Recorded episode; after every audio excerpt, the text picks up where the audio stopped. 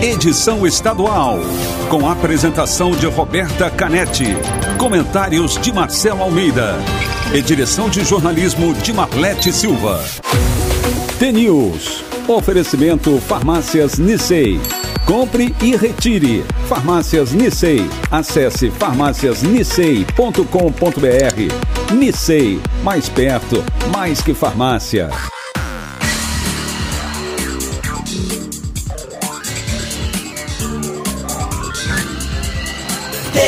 News. São sete horas, um minuto. Um ótimo dia para você que está sintonizado na Rádio T, a maior rede de rádios do Paraná. Você acompanha agora as principais notícias do dia e participa da programação com a gente pelo WhatsApp, o 41992770063. Também estamos nas redes sociais, no Facebook, no Instagram. Curta o T-News no ar. O T-News desta terça-feira, 29 de setembro de 2020, começa agora.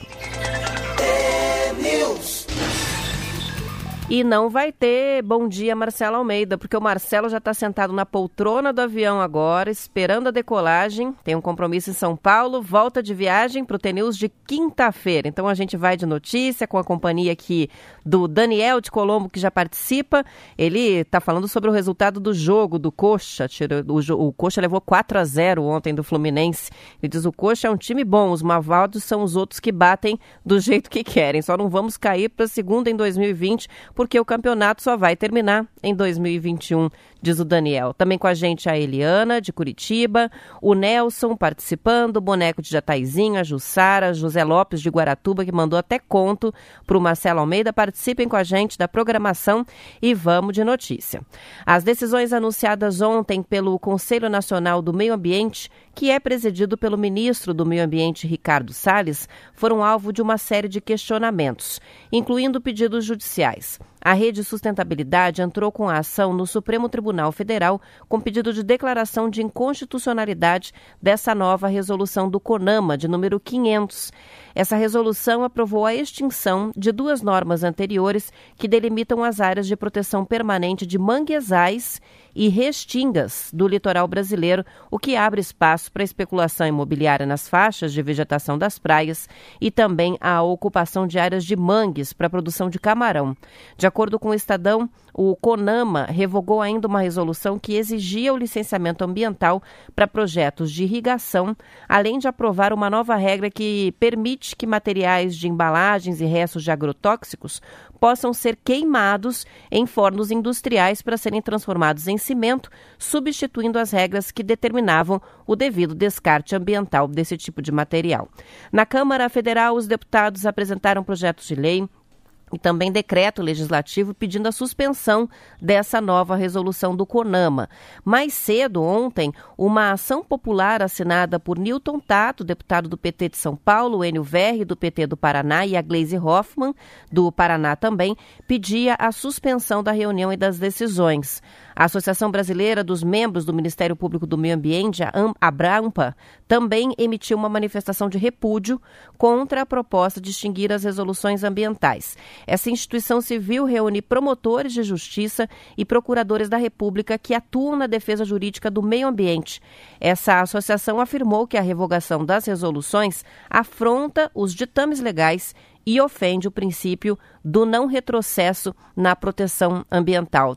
Traduzindo, né? É um decreto, é uma mudança na legislação que traz retrocesso porque avança contra as áreas de preservação ambiental. Vamos lembrar que só aqui no Paraná, né, no começo do ano, houve uma polêmica já no verão com relação à remoção e limpeza da restinga nas praias paranaenses. Associações, pesquisadores, ambientalistas se colocaram é, contrários a essa mudança na, na vegetação nativa, que contraria a, a legislação. Por quê? Porque a restinga é um bioma ali, né? Tem uma série de espécies é, de animais e vegetais que é, a, esse bioma tem, né? A restinga, e ainda por cima segura a questão da erosão nas praias. Então, tirando essa vegetação, que é uma vegetação rasteira, tem bastante aqui, né? Pontal do Paraná, alguns balneários de Matinhos têm essa vegetação preservada.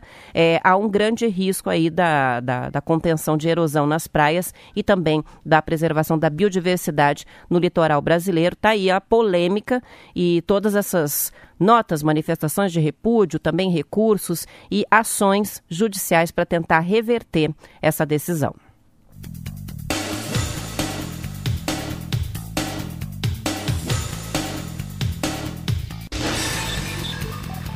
Sete horas seis minutos. O Paraná está sendo usado cada vez mais como rota do tráfico de animais silvestres. O alerta foi feito por pesquisadores da SPVS, a Sociedade para a Proteção da Vida Selvagem, que tem sede em Curitiba. A tríplice fronteira em Foz do Iguaçu é usada para o traslado de animais, tanto para a retirada do país quanto para a entrada de outras espécies vindas da Argentina e do Paraguai.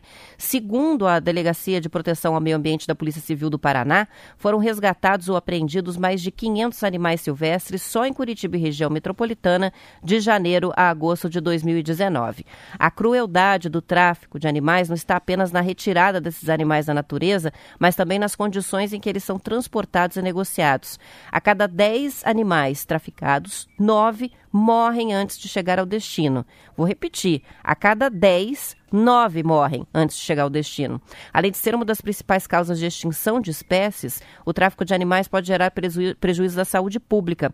Segundo o levantamento das Nações Unidas, 75% das doenças infecciosas são transmitidas por animais contrabandeados. Isso acontece porque os animais livres podem transmitir bactérias e vírus desconhecidos pelo sistema imunológico dos moradores dos lugares para onde eles são contrabandeados.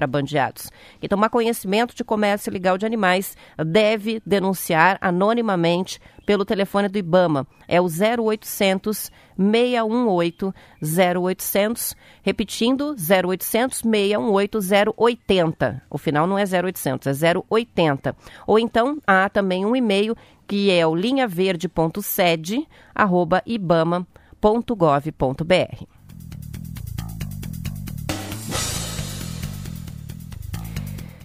Bom, gente, na quinta-feira termina o prazo para enviar os vídeos para o desafio do Radinho dessa semana, que é mandar um vídeo contando a história com o T-News. Qual que é a sua história com o T-News? Desde quando você ouve? Quais foram os fatos marcantes que você ouviu? Um conto, uma história? Ah, tem muito vídeo legal já no Instagram. E entre hoje e amanhã a gente vai ouvir algumas dessas mensagens aqui no ar que foram enviadas pelos ouvintes pelo WhatsApp. Vamos começar com uma aqui. Fala pessoal da T-News.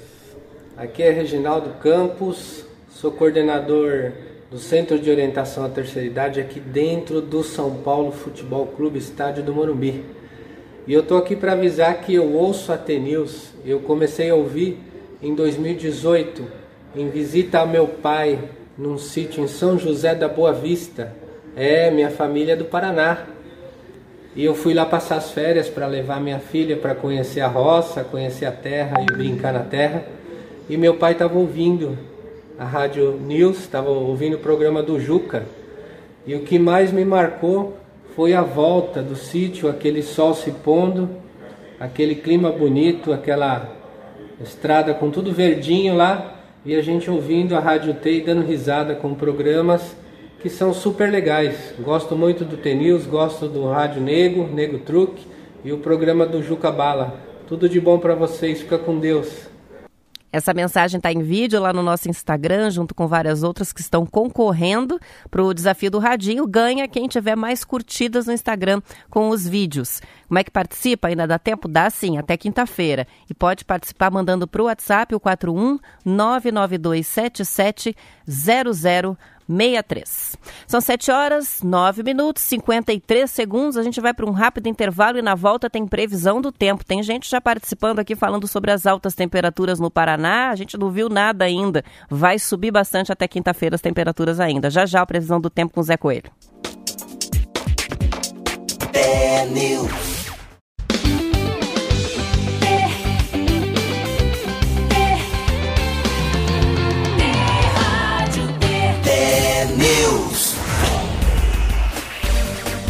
São 7 horas e 14 minutos. O Gesiel de Tomazina participa com a gente, mandou uma foto bem bonita, ele dizendo: Olha aí uma das belezas do nosso município, o Salto Cavalcante. A Jane Letícia participa também, desejando a todos uma ótima terça-feira. Diz: Estamos na sintonia, todo mundo aqui em casa. Também com a gente o Jair de Paranacite e participa o Fabiano de Almirante Tamandaré. Ele disse: Hoje não vamos falar de esporte, né? Que vexame, nosso time só deu um chute a gol e ainda o Robson me erra um gol que até a minha avó fazia, tá dizendo o Fabiano. Pois é, vamos falar assim. Curitiba foi derrotado pelo Fluminense por 4 a 0 ontem à noite no Engenhão. 12 segunda rodada do Campeonato Brasileiro. Com resultado, o Coxa ficou em 16º lugar com 11 pontos é, uma, um ponto acima do, do Bragantino, que abre a zona do rebaixamento. Placar de 4 a 0 foi a pior derrota do Coritiba no Brasileirão e reforçou a fama do time paranense ter o pior ataque da competição, com oito gols em 12 jogos. Até então, a pior derrota havia sido diante do Corinthians por 3 a 1. O Coritiba volta a campo no domingo, às quatro da tarde, vai receber o São Paulo no Couto Pereira e já dá até um medo do Coxa recebendo São Paulo aqui depois desse resultado contra o Fluminense. Lembrando que o Fluminense estava todo desfalcado, né? Time com oito desfalques, oito ou nove desfalques, por conta da Covid-19, que pegou um monte de gente lá, do, tanto da equipe de jogadores quanto da equipe técnica do Fluminense, assim como aconteceu com o Flamengo. No caso do Flamengo, ainda pior a situação dos jogadores que estão com a Covid-19. São 7 horas e 17 minutos. A gente vai agora à previsão do tempo. Quem chega com as informações é o Zé Coelho. Tempo e temperatura. Muito bem, Roberta, muito bom dia a você, aos amigos do Paraná. Temporais atingiram o estado no último domingo e as chuvas também ocorreram nesta segunda-feira. No momento, já não há mais chuva no estado. Segue alguns exemplos do volume de chuva desses dois dias em algumas estações meteorológicas. Curitiba, 30 milímetros, Paranaguá, 38 milímetros, Guarapuava choveu 46 milímetros, Ponta Grossa, 31 milímetros, União da Vitória, 31 milímetros também, Lapa, 32 milímetros. Ainda não foi o suficiente para hoje. O sol volta a predominar na maior parte do estado, as temperaturas começam a ficar mais elevadas à tarde. Toledo, a terra do porco no rolete, hoje será mais quente que ontem, mínima 14 graus, máxima 33 graus. Paranavaí, dia de sol, mínima 20 graus, máxima 37 graus. Telemaco Borba, pode ocorrer pancadas de chuva a qualquer momento, mínima 15 graus, máxima 31 graus. Curitiba, hoje com cara de Curitiba. Segue com umidade relativa do ar entre 75% a 95%. Céu nublado com possibilidade de garoa de dia e à noite. Mínima 13 graus, máxima 18 graus, Roberta. Obrigada, Zé Coelho. Agora estou entendendo algumas mensagens que chegam falando do calorão. Pelo jeito, a temperatura vai ficar bem mais alta ainda, mas previsão de 37 graus em algumas cidades hoje de máxima. E a gente tem uma previsão de máxima de 36 graus em Curitiba ainda nessa semana. Então, todo mundo se preparando aí para um calor bem intenso é, em todo o Paraná. No Paraná já foram reportados 16 casos de pessoas que receberam sementes despachadas da China sem que tivessem solicitado. Vocês lembram que a gente falou sobre isso aqui no T-News, né? Essas sementes misteriosas que estão chegando pelos correios. Em pelo menos dois casos, um na região de Londrina e outro em Maringá, as sementes foram plantadas. Em entrevista à Folha de Londrina, o gerente de Sanidade Vegetal da ADAPAR, a Agência de Defesa Agropecuária do Estado, Reinaldo Blode, afirmou que a preocupação é que essas sementes introduzam novas pragas no estado. Isso representa um risco para a agricultura e também meio ambiente. Ele contou que o primeiro relato sobre a chegada dos pacotes ao Paraná aconteceu no dia 16 de setembro, mas eles vêm sendo despachados desde o fim do ano passado e já existem até plantas adultas no Brasil que foram cultivadas por pessoas que receberam as sementes. A Defesa Sanitária orienta que o material não seja aberto e que seja levado para a unidade da ADAPAR ou do Ministério da Agricultura.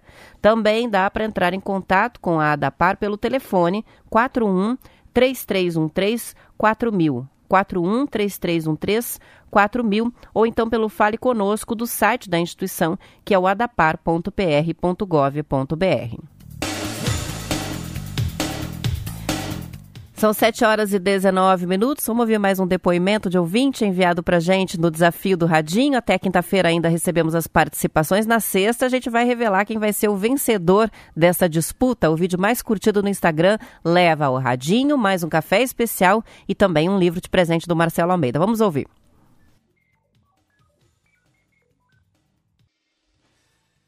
Internet ajudar, né? A gente está com internet mais lenta aqui. Daqui a pouquinho a gente tenta de novo. Daqui a pouco a gente tenta de novo. Tem alguns ouvintes já separadinhos aqui para a gente ouvir os áudios. Na verdade, são vídeos que foram enviados e que estão publicados no Instagram, mas a gente vai colocar também as mensagens aqui no ar para valorizar essas participações. Não é fácil gravar vídeo, né? Muita gente escreveu aqui para o TNews falando sobre a dificuldade de se colocar na frente da câmera e mandar uma mensagem em vídeo. Vai participar de outro desafio, deixar para o próximo. Vamos de notícia por enquanto. O município de Santo Antônio do Sudoeste precisa de 340 pessoas para trabalharem nas zonas eleitorais nas próximas eleições e não teve que convocar ninguém. As 340 vagas foram ocupadas por pessoas que se voluntariaram para fazer esse trabalho. Ainda tem alguns que fica, vão ficar na reserva. Ao todo, são aproximadamente 14 mil eleitores aptos a voltar no município de Santo Antônio do Sudoeste. O cartório eleitoral fez a convocação por telefone e também pelo aplicativo WhatsApp e olha só, deu certo. Ao todo, o Paraná precisa de aproximadamente 85 mil mesários entre voluntários e os convocados. Até agora já são mais de 83 mil pessoas que se ofereceram. Outras cidades, além de Santo Antônio do Sudoeste, também conseguiram organizar as eleições apenas com voluntários que se apresentaram por conta própria. A Justiça Eleitoral está fazendo uma campanha bem intensa né, nestas eleições para a convocação dos é, voluntários para as eleições, imaginando é, que haveria uma dificuldade maior por conta da pandemia. Mas no fim das contas, a gente até esteve aqui com o presidente do TRE que confirmou isso. É, as vagas estão sendo preenchidas dos mesários voluntários em várias cidades do Paraná. Então não vai haver a necessidade de convocação como se estava imaginando, apesar do nosso contexto totalmente diferente para essas eleições, que lembrando, acontece o primeiro turno no dia 15 de novembro. Agora sim, vamos de depoimento. Oi, eu sou o Vaguinho. Tô fazendo esse vídeo para participar do TNews, do desafio, e quem sabe ganhar um radinho. Ouço vocês todos os dias e quando o nego anuncia setora, setora, eu já sei que vai começar. É a Roberta e o Marcelo chegando. O TNews está no ar. Vocês já fazem parte do nosso dia a dia, pois trazem informação além de muita alegria, pois são dois excelentes profissionais comunicadores que transmitem muita simpatia. Eu sou caminhoneiro, olha só que legal. Roberta, admiro muito seu trabalho. Você é uma excelente profissional. Marcelo, admiro muito seu conhecimento. Tanto nos comentários quanto nos contos, fico sempre atento. Nos faz refletir e nos bate às vezes lá na emoção. Assim começa nosso dia, com muita alegria, além de informação. Desejo a vocês saúde, sucesso e muita paz, e aos ouvintes também. E Deus abençoe a todos. Amém. Não sei se vou ter views, mas vou adorar participar do TNews. Tá fazendo um maior sucesso, Vaguinho. Achou que não ia ter views. Tem muitas curtidas e muita gente comentando que ele é praticamente um locutor profissional, né? É uma participação bem diferente de alguém que tem bastante afinidade com as câmeras. A gente já tem até participações chegando aqui, ó. A gente recebe a participação da Eloá dizendo esse Vaguinho vai ganhar. Ele tem muitas curtidas. Tem outra participação que chega, é, da Marielle, diz, nossa, ele arrasou. e esses são os comentários no mesmo sentido ali no Instagram. O Vaguinho que que se saiu muito bem aí no vídeo, entre vários outros, tá? Depois a gente coloca mais alguns hoje e provavelmente amanhã também. Vamos aos números da Covid. Segundo o Ministério da Saúde, foram confirmados ontem em todo o país 317 óbitos causados pela Covid-19. 13.155 novos casos. Desde o dia 14 de setembro, a tendência na média móvel de novas mortes segue em estabilidade, ou seja, o número não apresentou alta nem queda representativa na comparação com 14 dias antes. A variação está em menos 15%. O mesmo ocorre com a média móvel de casos, variação de menos 14%. Segundo o mesmo cálculo que é feito pelo consórcio de veículos de imprensa, o Paraná apresentou ontem tendência de queda no número de mortes causadas pela pandemia, com uma variação de média móvel de menos 23%. Vamos lembrar, né?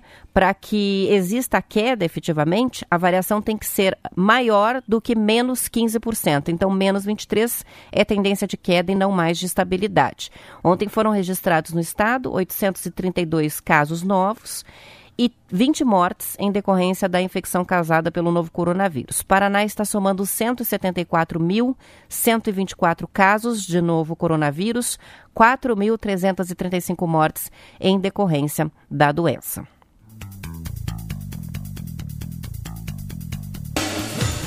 E o grupo de estudantes do curso de Direito da Universidade Federal do Paraná vai ajudar no combate à desinformação das eleições municipais deste ano por meio de um projeto em parceria com o Tribunal Regional Eleitoral, o TRE. Chamado de Gralha Confere, em homenagem à Gralha Azul, que é símbolo do Paraná, o site traz checagens de conteúdos sobre temas eleitorais, da segurança do voto eletrônico à atuação da Justiça Eleitoral. A iniciativa é mantida por servidores e magistrados do TRE, que agora passam a contar contar com apoio do Núcleo de Estudos em Direito Eleitoral. De acordo com a UFPR, mesmo sem o agravante da pandemia, a desinformação usada para fins eleitorais é um assunto que, desde o início desta década, pressiona o judiciário e o direito eleitoral em vários países. Na esteira de cenários similares em países como os Estados Unidos e o México, nas últimas eleições realizadas no Brasil em 2018, as mudanças na forma de promover os candidatos incluíram isso, todo mundo lembra, a disseminação de fake news e o uso de recursos tecnológicos amplificadores, que são os bots ou os robôs. Para as eleições de 2020, o atual presidente do Tribunal Superior Eleitoral, o Luiz Roberto Barroso, tem se aproximado das empresas que controlam as redes sociais mais usadas no Brasil com pedidos de apoio. A Corte lançou em agosto de 2019 o programa de enfrentamento à desinformação do TSE. Os estudantes da Federal acreditam que o suporte da Agrária Azul é um reforço para conter este problema. Para denunciar conteúdos potencialmente falsos ou duvidosos, o canal é o WhatsApp e o número é o 4198700 5100. Sempre que a gente dá informação assim de e-mail, então de telefone, e os ouvintes tiverem interesse, precisarem desses contatos, podem mandar uma mensagem para o nosso WhatsApp aqui do TNews, que depois a gente passa as informações por lá.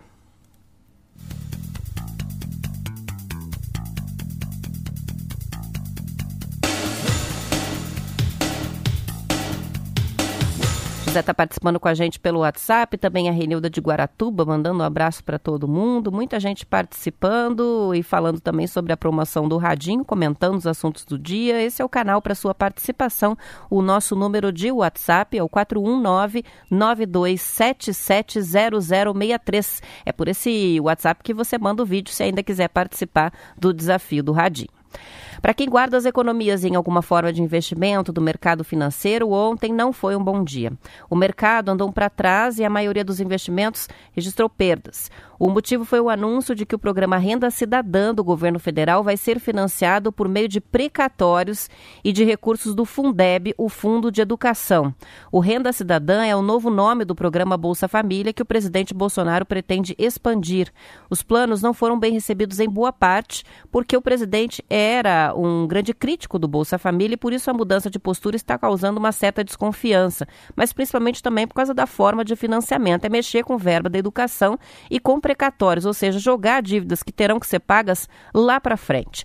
Ontem, líder do governo na Câmara, o deputado Ricardo Barros pediu uma conversa com representantes do mercado financeiro para entender o impacto negativo desta medida, deste novo programa.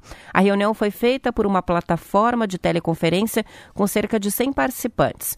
Os representantes do mercado financeiro disseram que o governo parece buscar uma forma de gastar acima do teto legal, o que fragiliza a economia brasileira como é que se chama isso? Pedalada, né? Segundo o jornal Valor Econômico, para esses profissionais do mercado financeiro, o governo está fazendo a tal da pedalada fiscal. Mas há ainda um outro aspecto pesando muito sobre os negócios: a sensação de enfraquecimento da equipe econômica. Uma das pessoas que participou da reunião com Ricardo Barros disse que é como se o ministro da Economia já tivesse caído.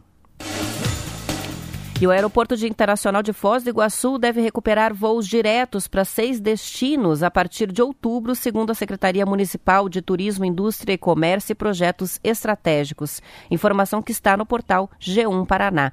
O município deve contar com conexão direta para Curitiba, Porto Alegre, Rio de Janeiro, Santiago, no Chile, além de São Paulo, Aeroporto de Congonhas, com escala em Ponta Grossa. O aeroporto de Foz, até o momento, conta com voos diretos para Campinas e Guarulhos. O terminal registrou redução de 46% nas operações entre pousos e decolagens no primeiro semestre de 2020, isso em comparação com o mesmo período de 2019. Sobre o número de passageiros na comparação entre janeiro e julho dos dois anos, a redução foi de 48,5%, conforme dados da Infraero. De acordo com a Prefeitura de Foz do Iguaçu, existe uma boa procura pelo destino para o feriado de Nossa Senhora Aparecida, que é o 12 de outubro.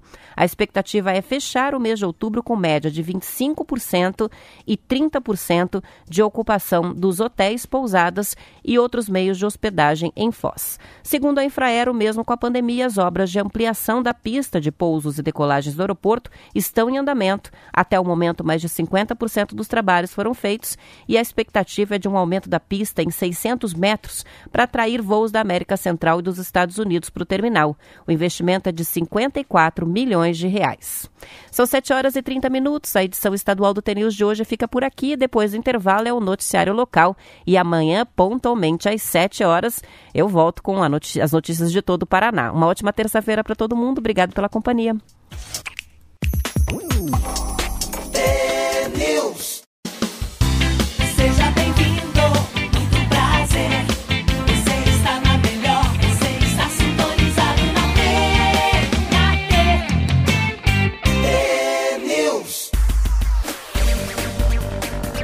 São 7 horas e 34 minutos. A Corregedoria Geral do Tribunal de Justiça do Paraná arquivou o processo disciplinar contra a juíza Inês Zarpelon, da primeira vara criminal de Curitiba, que citou três vezes a raça de um réu em uma sentença de condenação por organização criminosa. A decisão foi tomada pelo órgão especial do TJ por unanimidade os desembargadores concluíram que não houve intenção discriminatória ou racista por parte da magistrada. A sentença analisada é de 19 de junho. Em um trecho, a magistrada escreve sobre o réu, que é, abre aspas, seguramente integrante do grupo criminoso em razão de sua raça, fecha aspas. Após a repercussão do caso, a juíza Inês Arpelon pediu desculpas publicamente. Ontem, ao definir pelo arquivamento do processo disciplinar, os desembargadores afirmaram que a juíza não condenou ou aumentou a pena do réu por causa da cor da pele dele. Na sentença, a juíza condenou em primeira instância sete pessoas por organização criminosa. Eles eram acusados de roubar aparelhos celulares no centro de Curitiba. As informações são do portal G1. Curitiba bateu um novo recorde de candidatos a vereador nas eleições deste ano, segundo reportagem do Bem Paraná. Ao todo, 1.181 se 31 candidatos por vaga. O número é quase 6% maior do que o registrado nas eleições municipais de 2016, que foi o ano com o maior número de candidatos até então. Nas eleições de 2016, o crescimento foi ainda maior, de 53% na comparação com os números de 2012. Em todo o Paraná, o número de candidatos a vereador nos 399 municípios é de 33.817. É candidato, né? Outros 1.341 candidatos disputam as prefeituras paranaenses. A reportagem lembra que a proliferação de candidaturas é motivada por uma novidade das eleições deste ano. Pela primeira vez, os partidos estão proibidos de fazer as coligações proporcionais para candidatos a vereador. O fim das coligações foi aprovado, vamos lembrar, né, na reforma política votada pelo Congresso em 2017. O objetivo é impedir que um partido transfira votos para candidatos de outras legendas com votação inferior por estarem coligados. Até então, o mecanismo permitia que siglas menores se juntassem a outras para conseguir emplacar os candidatos.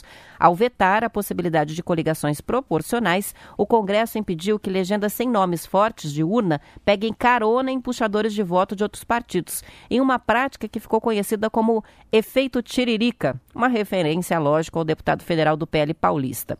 Segundo o portal do Tribunal Superior Eleitoral, apenas quatro dos atuais 38 vereadores da Câmara Municipal de Curitiba não vão tentar a reeleição. São eles o Cristiano Santos, do PV, Dona Lourdes, do PSB, Fabiane Rosa, que está sem partido, e Maria Manfron, do PP. Com isso, 90% dos atuais vereadores são candidatos, um percentual acima do verificado nas eleições de 2016, quando seis parlamentares com mandato desistiram da reeleição na Câmara, um percentual de 84%.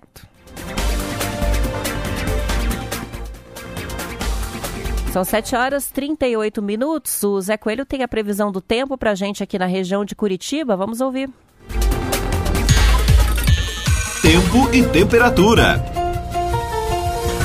Muito bem, Roberta, muito bom dia a você, aos amigos e ouvintes. O sol volta a predominar na maior parte do estado. Em Curitiba, o tempo segue com a cara de Curitiba. Céu nublado com possibilidade de garoa durante todo o dia e a noite também, mínima 13 graus, máxima 18 graus. Cerro Azul hoje mais quente que ontem, mínima 20 graus, máxima 30 graus. União da Vitória, sol e aumento de nuvens de manhã, pancadas de chuva à tarde e à noite mínima 13 graus, máxima 29 graus. Mandirituba, a terra da camomila. Sol entre algumas nuvens, não há previsão de chuva, mínima 14 graus, máxima 32 graus. Paranaguá, hoje será mais quente que ontem. Nublado, com aberturas de sol à tarde, pode garoar durante agora pela manhã, à noite também. Mínima 17 graus, máxima 23 graus. Roberta? Obrigada pelas informações. Zé Coelho participa com a gente aqui pelo WhatsApp. O Thiago, ele diz: Acabei de chegar. Já falaram de futebol hoje? Já falamos, chega. Tem também o Daniel. O único jeito do coxa, de coxa branca ver título é sendo mesário voluntário. São 7 horas e 39 minutos. A Secretaria Municipal de Saúde de Curitiba fez ontem um alerta sobre a temporada dos morcegos. Nas estações mais quentes, primavera e verão, aumenta os registros de morcegos encontrados em situações incomuns, como caído no chão, dentro de casa ou atacados por cães e gatos. E a orientação é nunca tocar o animal que pode estar contaminado com o vírus da raiva. A orientação para quem encontrar um morcego morto ou ferido é conter o bicho com um balde se estiver no chão e chamar o 156. Equipes da unidade de vigilância em zoonoses fazem a remoção, inclusive nos feriados e final de semana. Além disso, os profissionais vacinam cães e gatos que possam ter tido algum contato com os morcegos. A Secretaria de Saúde faz o monitoramento constante dos morcegos em Curitiba.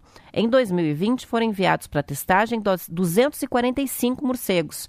Oito deles tiveram resultado positivo para raiva, ou seja, 3% do total analisado portava o vírus. O índice está dentro do esperado e não representa um surto. Todos os morcegos analisados no período eram insetívoros, ou seja, se alimentam de insetos, ou frugívoros, que se alimentam de frutas.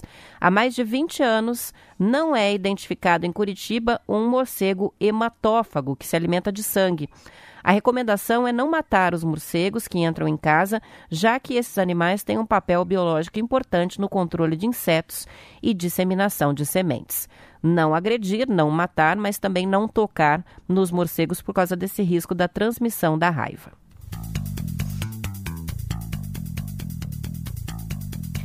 E o Hospital Nossa Senhora das Graças divulgou ontem à tarde um novo boletim médico sobre as condições de saúde do prefeito e candidato à reeleição Rafael Greca e da primeira-dama Margarita Sansoni, que estão internados desde domingo com pneumonia. Eles testaram positivo para a Covid-19.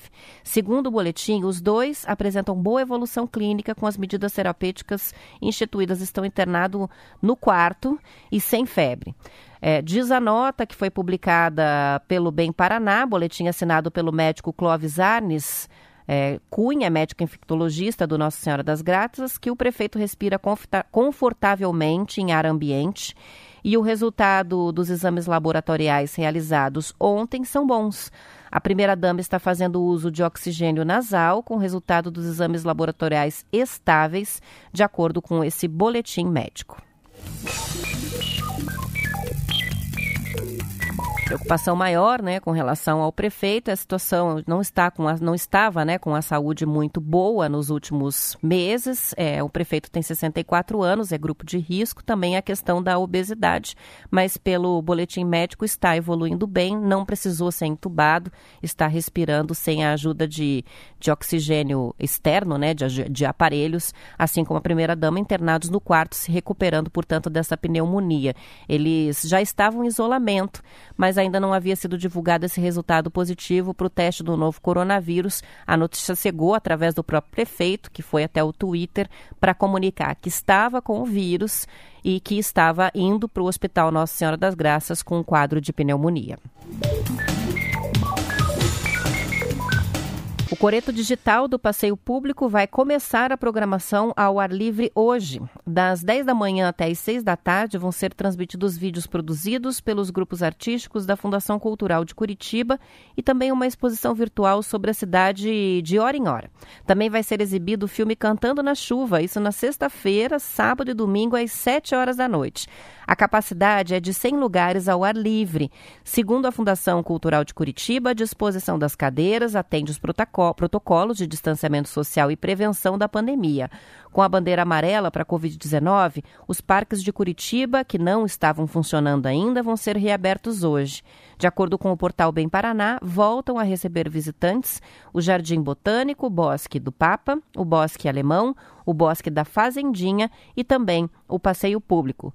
Os parques que ainda estavam com a restrição de acesso e foram reabertos no final de semana já estão funcionando desde então, desde o domingo. São o Tinguim, Baringui, Barreirinha, Tropeiros, Guaraicá, Mairi, o Cambuí, Mané Garrincha, Iberê, Lago Azul, Atuba, Passaúna, Tanguá, Bacaxeri, São Lourenço e Náutico com a redução de capacidade, restrição do, do uso, mas abertos, recebendo os visitantes com esta bandeira amarela.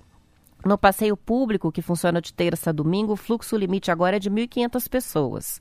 Já no Jardim Botânico, um dos principais cartões postais de Curitiba, o limite é de 3 mil pessoas. Em todos os parques, a recomendação é para que as pessoas usem os espaços para atividades físicas individuais, mantendo o distanciamento, mantendo os hábitos de higienização das mãos, o uso das máscaras e a permanência o menor tempo possível para possibilitar o uso por mais pessoas, né? Então não é para ficar o dia inteiro no parque, essa é a orientação, é evitar praticar os esportes coletivos, partida de basquete, futebol, por enquanto, mantendo assim o distanciamento, embora os parques estejam abertos. E a recomendação é sim que as pessoas respirem um pouco de ar puro, façam algumas atividades físicas, caminhem, corram, mas tomando todos os cuidados. A pandemia está aí, não terminou, ainda temos altos números, registros diários de mortes, de novos casos em Curitiba e todo o Paraná. É, o que temos neste momento é uma situação praticamente de estabilidade, ainda com uma queda muito, muito pequena nos registros aqui na capital. Então, não vamos esquecer né, das recomendações, embora é, essa bandeira amarela flexibilize um pouco as atividades. Supermercados voltam a funcionar aos domingos, já no próximo domingo se repete essa escala, os também, mas tudo com essas restrições importantes para evitar que dispare o contágio pelo novo coronavírus.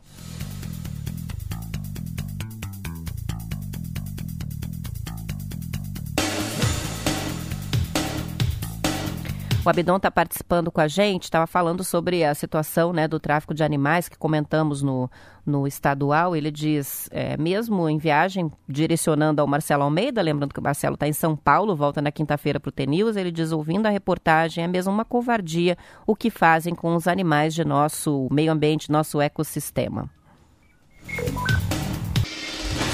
São 7 horas e 46 minutos. A gente vai para um rápido intervalo. Já volto com mais notícias do Paraná.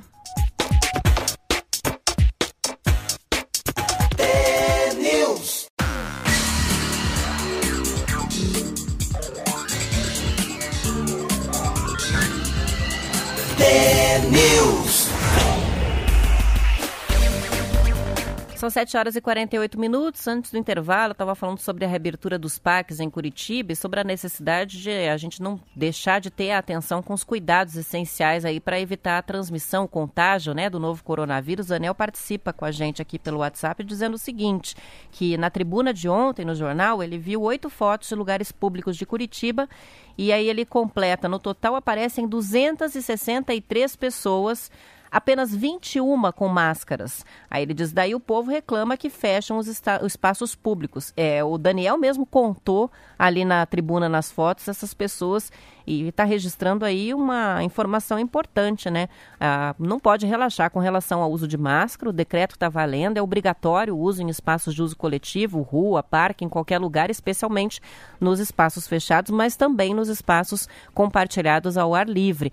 Mesmo para quem está passeando no parque, tem que ficar observando a distância e também o uso da máscara obrigatória em qualquer circunstância para evitar que a gente tenha um descontrole aí com relação ao contágio. Muito obrigada pela participação do Daniel, contribuindo aí com essas orientações.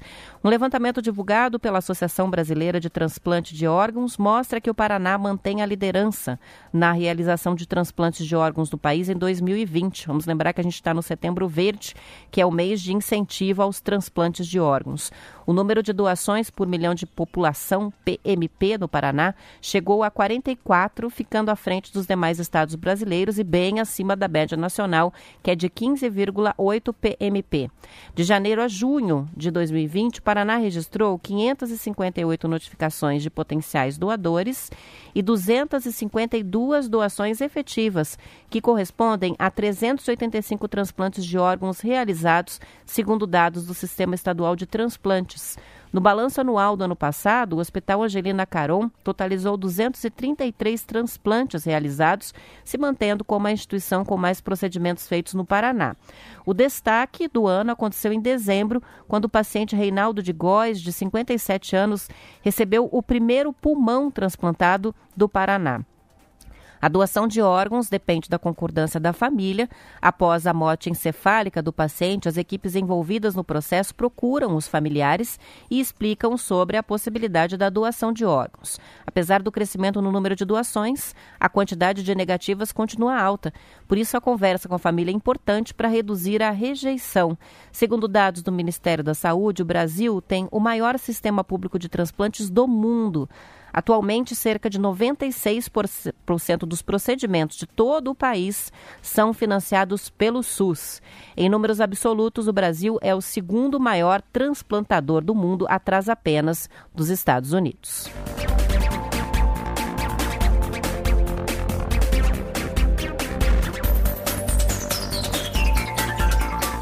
Vem Paraná está trazendo a seguinte história. O motoqueiro fantasma de Curitiba, não sei se os ouvintes conhecem, mas é aquele que se fantasia do personagem, tira foto com os turistas e fãs, junto com uma moto personalizada ali no centro. Ele está procurando desesperadamente pelo cachorro dele, o Pitoquinho, que desapareceu no sábado no Auer. O cachorro sumiu por volta das 11 horas, saiu com o pai e a mãe dele para dar uma volta, não voltou para casa e a família está desesperada. Quem contou a história foi o próprio Marco Antônio Ferreira, que é o motoqueiro fantasma, também é artesão e fabrica bonecos de terror, como zumbis e caveiras. Ele é bastante conhecido né, no Carnaval de Curitiba, na Zombie Walk. É uma figura com quem muita gente tira foto, inclusive. O cachorro é bem dócil, de acordo com o dono. Estava andando de moto com ele pela cidade, tirava fotos juntos. Tem muitas pessoas, inclusive turistas, que já tiraram fotos com esse cachorrinho. Então tá aí o Pitoquinho, está sendo procurado. Quem tiver informações na região do Auer, ele desapareceu. Entrar em contato com o motoqueiro fantasma, pode pegar com a gente aqui os contatos que eu passo. O WhatsApp, também o e-mail para mandar informações sobre o cachorrinho se alguém encontrar. E para celebrar o dia de São Francisco de Assis, a PUC Paraná vai fazer a sexta bênção dos animais de estimação na próxima sexta-feira, dia 2. Neste ano, em respeito às medidas de isolamento social, o evento vai acontecer em formato de drive-thru. Para quem desejar levar o animalzinho de estimação para a Benção, sem precisar sair do carro, não é nem preciso agendar o horário. É só passar ali pelo portão 1 da PUC, que fica na rua Imaculada Conceição, número 1155, no Prado Velho. Os padres da paróquia da universidade vão abençoar os animais é, das 10 horas da manhã até o meio-dia e depois retomam da 1h30 até as 4 da tarde, isso na sexta-feira, tá? Ao levar o animal de estimação para a bênção, o público deve lembrar de todos os cuidados importantes, necessários, como o uso de máscaras, a colocar as coleiras nos cães, focinheiras para as raças em que o acessório é exigido.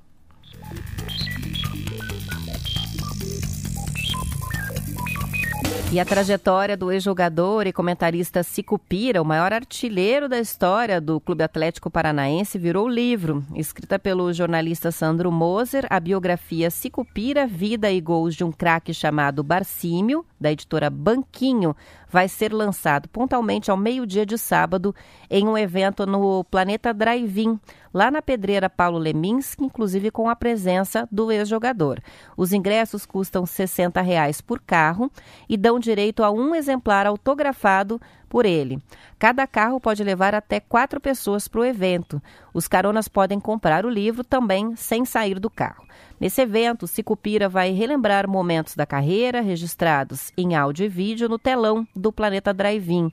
O formato do evento foi concebido para permitir que o ídolo, que tem 76 anos, pudesse comparecer em segurança ao lançamento e também interagir com os fãs, amigos e leitores em meio às restrições causadas pela pandemia. A partir de domingo, dia 4, o livro vai ficar à venda nas redes sociais do Sicupira, na Amazon e em pontos de venda espalhados pela cidade por 60 reais. Esse livro, Cicupira, Vida e Gols de um Craque, chamado Barcímio, traz rela fatos, relatos, histórias desconhecidas pelo grande público sobre a carreira e a vida do ídolo. Publicado pela editora Banquinho, a obra tem 367 páginas, investiga desde a origem das famílias dos pais de Cicupira até os dias de hoje, quando o craque da camisa 8 segue na ativa na carreira de mais de quatro décadas como comentarista esportivo. Com o cap projeto gráfico do Lúcio Barbeiro, a publicação é ilustrada com dezenas de fotos do arquivo pessoal e de jornais e revistas de Curitiba, do Rio de Janeiro, de São Paulo, além de depoimentos dos craques dos campos, como Gerson e Rivelino, e também da imprensa incluindo Galvão Bueno. Entre as novidades, o livro traz a catalogação de cada um dos gols marcados pelo Sicupira nos cinco clubes em que ele jogou na carreira, em especial os 158 gols que ele anotou durante oito temporadas no Atlético Paranaense, isso entre 1968 e 1975, que fazem dele o maior artilheiro do clube numa carreira reconhecida por diferentes gerações de torcedores. Então, lançamento do livro, para quem ficou interessado em participar, próximo sábado, pontualmente ao meio-dia. O evento é no Planeta Drive-In, que é na pedreira Paulo Leminski. Mais um lançamento de livro aí no sistema Drive-Thru com a participação do autor.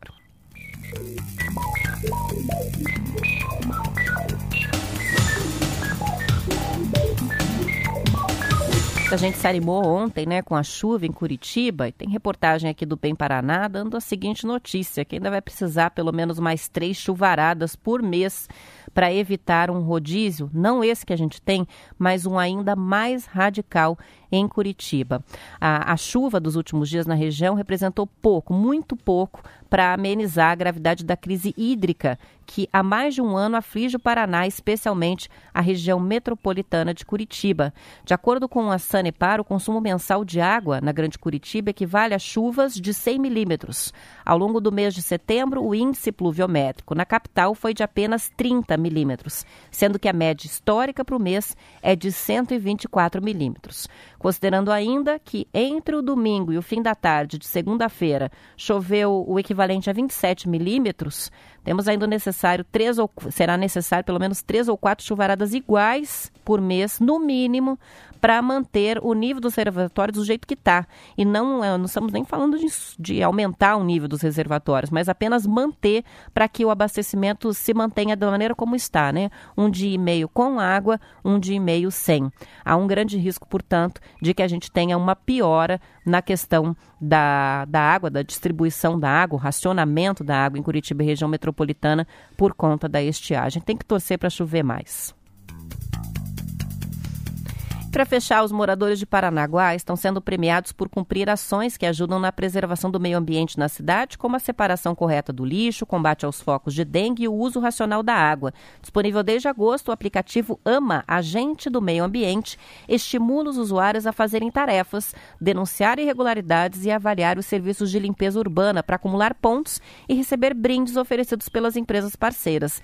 Esse aplicativo foi desenvolvido pela Civitec, Civictech Smart Citizen. O AMA também envia dicas diárias sobre o meio ambiente e permite que os usuários acompanhem a rota do caminhão de coleta de recicláveis. Para baixar o aplicativo, é só ir lá na Play Store, fazer o cadastro e para incentivar o uso consciente da água e o reaproveitamento, até o dia 31 de outubro, o, Paraná, o Paranaguá AMA vai fazer o concurso Primavera das Águas. Para participar, é preciso baixar o aplicativo e enviar uma foto de um cartaz feito com uma mensagem sobre o uso consciente da água. As melhores criações vão ser postadas no perfil do aplicativo no Facebook e os autores vão concorrer a uma bicicleta. O site é o cidadeama.com.br cidadeama.com.br vai lá, baixa o aplicativo, manda a imagem do cartaz para participar e concorrer também a essa bicicleta. 7 horas e 59 minutos, a gente vai encerrando o Terius por aqui. Amanhã estarei de volta às 7 horas da manhã, da manhã com mais notícias do Paraná. Uma boa terça-feira para todo mundo e até lá.